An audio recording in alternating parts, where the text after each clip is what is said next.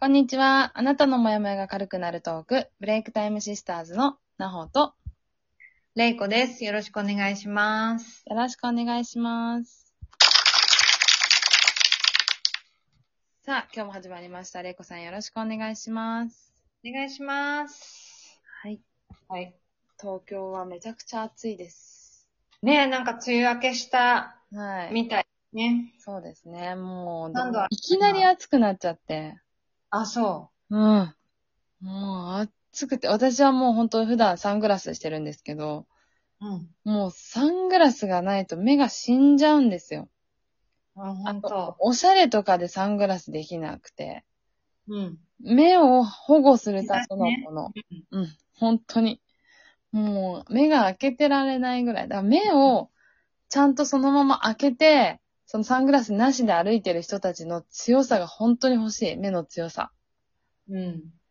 ぐらい、私はもうちょっと耐えれなくて。ここもすごいけどね、日差し。うん。それしかも日差しが長いっていう。ねある日本もすごいよね。いや、だから本当今年すごい、なんか例年以上にひどいかもしれない。あ、ほんと。うん。暑さも暑さも。あ、そだってもういやー35度とか、ね、6え度とかなってるとこあるから、う。うん。うん。あのなかーな、かですよ。熱中症とか、うん。。ね、気をつけてそくうださい。なね。んか、日本の場合は、どうしても冷房とかもすごいガンガンつけるじゃないつけます。つけちゃう。ね。うん。いや、だから、それもちょっと夏バテの原因になるじゃん。でね。かえってね。うん。その温度差で。そうそうそう。まあ、冷たいものを飲みがちなんだけどう、ん。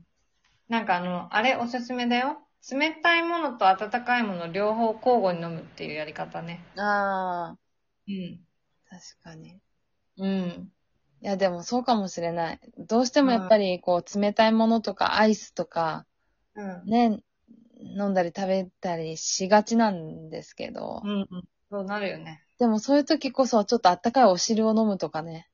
そうそう。ほんとなだんか、温かい、あの、紅茶とか、うん、うんコーヒー、片手にアイス食べるとかさ、うんうんうんうあの、ほんと夏バテに、夏バテと熱中症に気をつけてください。ん。そうですいね。やスウェーデンは先週31度になったの。うんうんうん。それってせ日本でいう40度みたいな感覚らしくて、うんうんスウェーデン人ヒーヒー言ってたんだけど、うん。うん。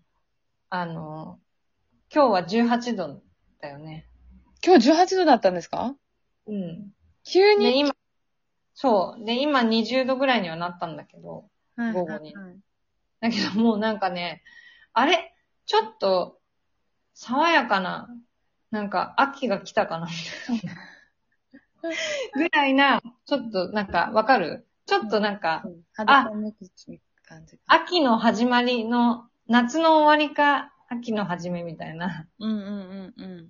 感じの、ちょっとカーディガン着てるもんね、私。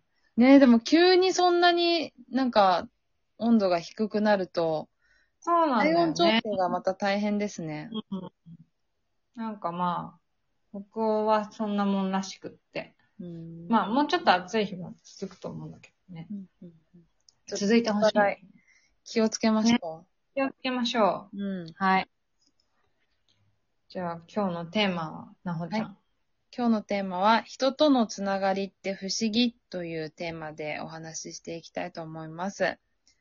ちょっとね、今までとテイストを変えてみたんですけども、うん。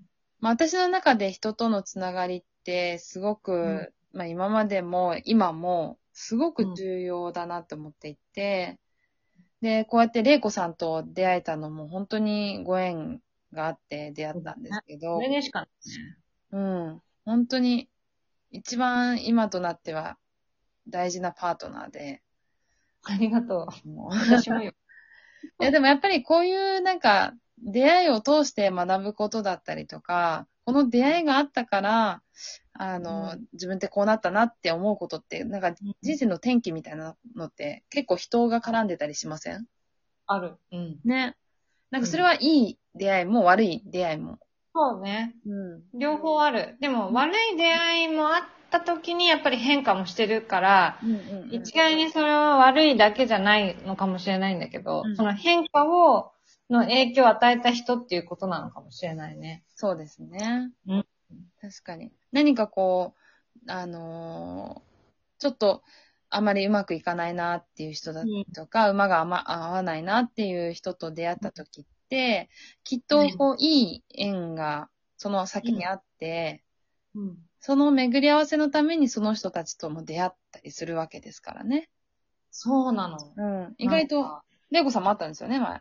あった。なんか、昔、あの、親しくしていた友人がいて、うんうすごく若い頃ね。んうん。うんうん。で、えっと、で、その友人とすごく仲が良かったんだけうど、んうんなんかまあ、なんかあれって思ったりしてた時期に入ったんだよね。なんかう、んうんどう、どうしたもんかなって、うん。彼女と関係をさ。うんで、した時に、えっと、彼女が、えっと、しょうつなげてくれた友人がいて、うんうんその友人たち、友人とそのパートナうん。うん。ーと出会ったら、うん。ものすごく馬があったのね、私。おーで、それで、なんかすごく意気投合して、うん。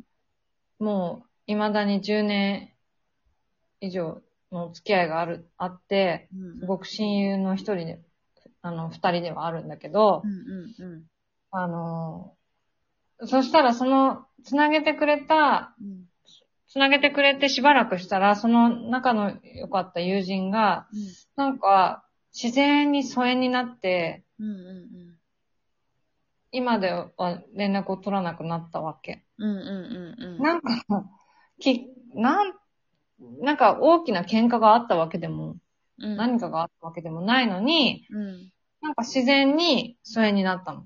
うーんで、ああ、今思うと、だからその人とっていうのは、その友人は、その今の私がすごく信頼して、すごく好きな友人たちをと、を巡り合わせてくれたんだなと思って、うんうんうんあの、感謝してるんだけどね。